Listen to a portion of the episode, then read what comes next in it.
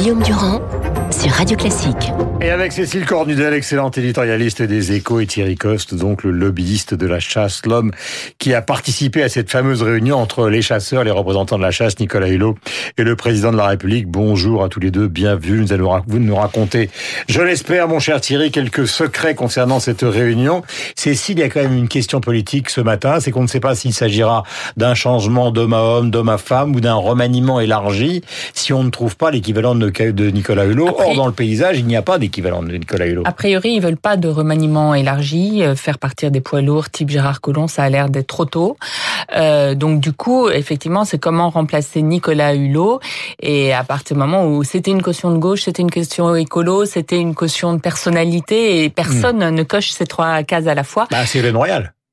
Oui, alors il paraît que, euh, euh puisqu'on va, on va se faire des confidences, il paraît que euh, Emmanuel Macron aurait peur de se retrouver face à un caractère pas autant, mais quand même très compliqué à gérer. Et après Nicolas Hulot, il a envie mhm. euh, d'une relation plus calme. Donc il reste qui Pascal Canfin, François de Rugy. Bon, ça permettrait de libérer l'Assemblée nationale. Voilà. Canfin, lui, il a déjà été ministre. Il est assez réaliste et il dirige le WWF.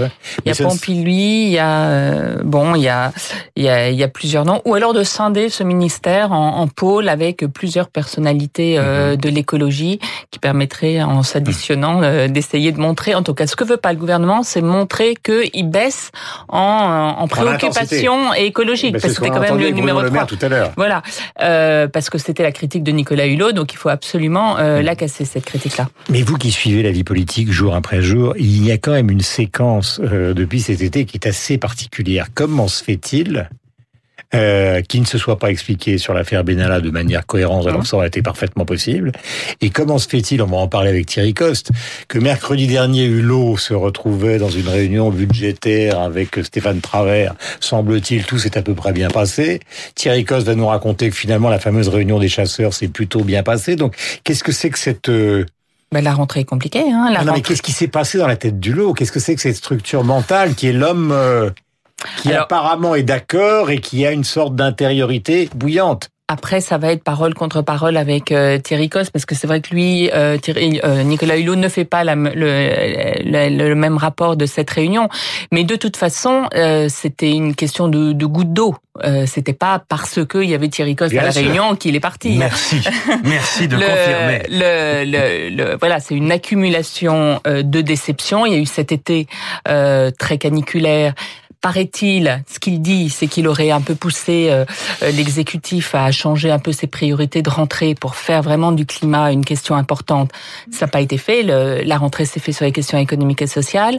Il y a eu euh, manifestement un problème sur son budget, 200 millions qui lui auraient été pris mmh. pour mettre en plus dans une, un organisme de transport, un, peu humiliant. Mmh. Voilà, c'est l'accumulation. Les ministres avaient suffisamment d'expérience. Oui, mais tout le les arbitrages défavorables budgétairement, tous les ministres vivent ça puis à la culture, ça fait 15 ans qu'on leur baisse le budget. Et puis aussi, il avait la perception qu'il y avait un nouveau rapport euh, d'équilibre de pouvoir, de partage des rôles entre euh, Emmanuel Macron et Édouard Philippe. Et il voit Édouard Philippe comme un le nucléaire, puisqu'il a travaillé dans, dans cette branche et moins écolo. Et ça aussi, paraît-il, aurait pesé. Alors, Thierry Coste. Nous allons maintenant savoir en direct sur l'antenne de Radio ce qui s'est passé pendant cette réunion. D'abord, est-ce que vous êtes l'affreux euh, que Nicolas Hulot a récusé d'entrer au moment où cette réunion a eu lieu lundi. Euh, je, suis un peu gêné parce que Nicolas Hulot a beaucoup menti depuis qu'il a quitté le gouvernement. C'est dommage parce que euh, tout s'est très bien passé. Il ne m'a jamais dit euh, qu'est-ce que tu fais là, euh, je ne te veux pas. De toute façon, et c'est pas lui qui décidait. Cette réunion, elle était une réunion à l'initiative du président de la République. Hmm. C'était une réunion qui avait été précédée d'une première rencontre le 15 février avec le président des chasseurs Willy Schran, Thierry Coste et François Patria. Donc vous voyez, Nicolas Hulot savait que euh, j'étais déjà dans les circuits. Ça ne fait que 24 ans que je suis le bis du monde de la chasse, que je côtoie Nicolas Hulot, avec qui je m'entends très bien. Euh, on se tutoie et on s'est tutoyé à l'arrivée. Lorsque nous sommes rentrés dans le salon en attendant, euh, dans le vestibule, en attendant de rentrer dans la salle de travail, on s'est dit bonjour, aucun problème. Il n'a il a menti, mais j'y peux rien. Euh, tout s'est bien passé, il y a suffisamment de témoins pour ça. Et ensuite, on a eu deux heures, deux heures de réunion de travail, non pas seulement sur la chasse, deux heures de réunion de travail avec le président de la République sur chasse, biodiversité, ruralité. Et à aucun moment des éclats de voix. Aucun moment des éclats de voix, sauf lorsque le président est parti. Nicolas Hulot, mais moi j'étais en train de discuter avec quelqu'un d'autre, j'ai entendu Nicolas Hulot râler et partir. Donc pendant toute la réunion, les choses se sont très bien passées. J'étais, alors j'ai peut-être commis une erreur de positionnement, j'étais face à lui pendant deux heures. Hmm. Le dialogue était extrêmement Mais vous constructif. senti en train de se bouillir et de se contenir Non, du tout. Mais le problème de Nicolas Hulot, c'est que c'est que je partirai pas facilement en vacances avec lui. Il est jamais très drôle. Donc vous pouvez pas savoir.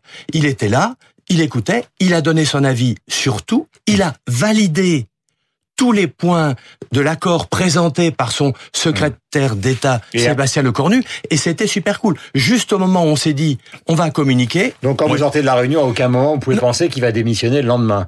Ah ben, je pense que personne ne l'a pensé, même le soir même. Alors, paraît-il que dans les couloirs de l'Élysée, il a râlé en disant pourquoi il y avait Cosse, etc. Mais honnêtement, pendant deux heures plus le vestibule rien et soyons clairs, le matin même, nous avions une réunion. La délégation qui allait voir le président était en réunion le matin même chez Sébastien Lecornu avec les conseillers Hmm. de Nicolas Hulot. Alors, j'ai une dernière petite question sur Bien ce point-là et après Cécile vient demander des précisions et elle a bien raison.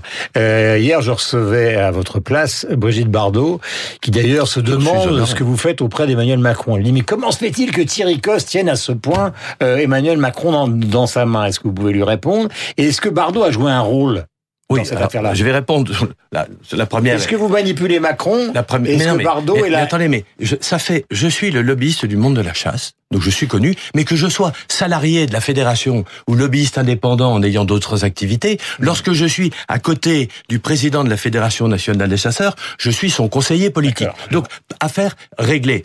Je l'ai été avec, j'ai rencontré tous les présidents, j'ai croisé Bruno Le Maire tout à l'heure, Mm. qui était votre invité. Euh, pendant trois ans, j'ai eu des discussions avec lui. Donc- Nicolas Hulot m'a reçu dans son bureau quand il était ministre d'État. Donc l'affaire, c'est pas ma position. Je ne tiens personne. Bah, On travaille sur des sujets précis. Moi, lorsque je défends l'éolien, par exemple, Hmm. j'accompagne les industriels de l'éolien. Je ne manipule personne. Je Non. défends des intérêts. C'est clair, c'est écrit sur mon front. La, la deuxième séquence, oui. Je pense que les déclarations extrêmement violentes et personnelles il ne sert à rien, contre, il est nul, c'est contre, un trouillard. contre Nicolas Hulot par Brigitte Bardot, c'est sans doute la vraie goutte d'eau. Moi, honnêtement, on peut décrire que je suis le tombeur de Nicolas Hulot, mais c'est pas vrai. Je ne suis même pas la petite goutte d'eau. Il a, il a servi un prétexte de façon inélégante à l'égard du président de la République et du Premier ministre.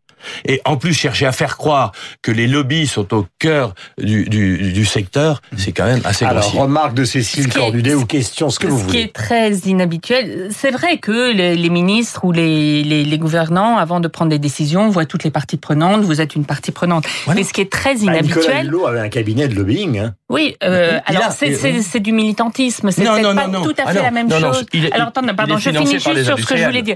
Donc c'est normal qu'il vous ait reçu dans son bureau pour Ben voir voilà. tout. Mais ce qui est très inhabituel, c'est que dans la dernière et ultime réunion d'arbitrage à l'Élysée entre très peu de personnes, et c'est pour ça qu'il a sans doute été surpris, on trouve encore euh, le représentant euh, d'un des intérêts. mais- Parce que c'est le moment politique normalement où ça y est, on a en tête tous tous les arguments de toutes les parties prenantes et que Hmm. les politiques prennent leurs décisions. Et je crois que c'est ça, c'est que ce soit dans cette dernière euh, réunion là Alors, euh, qui a Je choqué vais vous dire, Nicolas Hulot. c'était juste, c'est juste une, une erreur d'analyse, mais c'est normal parce que vous ne connaissez pas.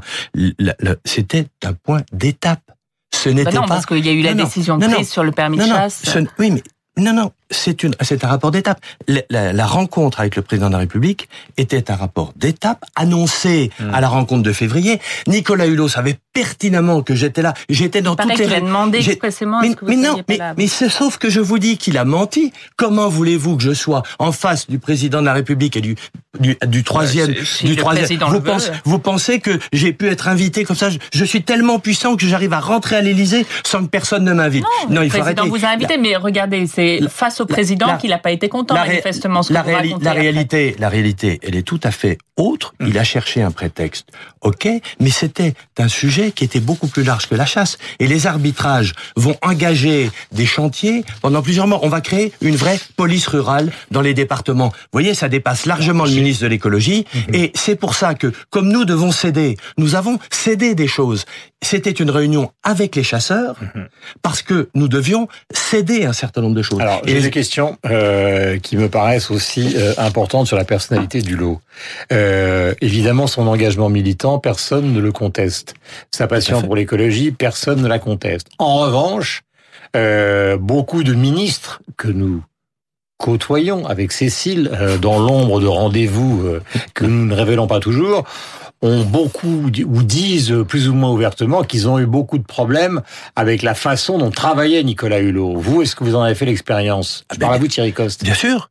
Regardez, c'est pas compliqué. Depuis un an, les relations sont très bonnes. Le monde de la chasse a hurlé Mm. le jour de la nomination. Ouais. Depuis, le monde de la chasse, et Thierry Coste en particulier, comme, comme défenseur du monde de la chasse, on l'a toujours soutenu.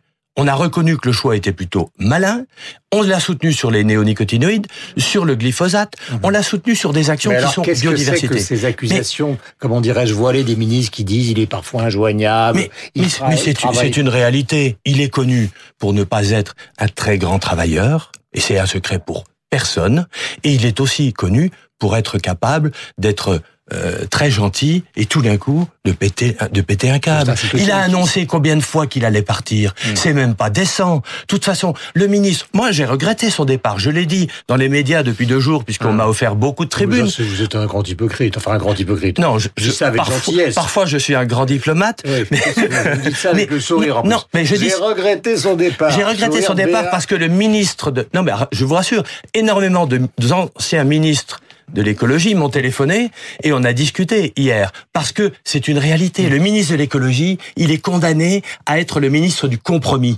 C'est toujours comme ça. Et lundi, avec le président de la République, il a gagné. Il a gagné des arbitrages. Donc, c'était pas le bon prétexte. Euh, question vous concernant, donc Cécile, la dernière, la petite phrase du Danemark. C'est vrai qu'on a l'impression qu'il y a chez, Ni- chez euh, le président de la République une sorte de double personnalité. Tiens, il entre dans la cour du Louvre, je disais ça à Bruno Mm. Le Maire, avec une certaine forme de solennité martiale, presque surjouée d'ailleurs, euh, se, se mettant en ligne avec l'histoire de France. Et puis de temps en temps, il y a ce côté tonton flingueur. Qui- remarquerez que c'est souvent devant les Français de l'étranger. Ouais. Peut-être parce qu'il se sent en phase euh, avec eux euh, et que du coup, il se laisse aller. Après, je ne... C'est une question de génération ou c'est c'est une question de regard sur la France. Il a, je pense sincèrement, ce regard sur la France qu'ont beaucoup d'expatriés, que bah voilà, la France elle met quand même du temps à se bouger et c'est plus fort que lui pour un peu se les mettre dans la poche. On est face à une assemblée euh, qui veut qui veut séduire. de luthérien danois Euh, Voilà, et bien il veut, euh, voilà, il va un peu dans le sens de la facilité. Après, je n'exclus pas,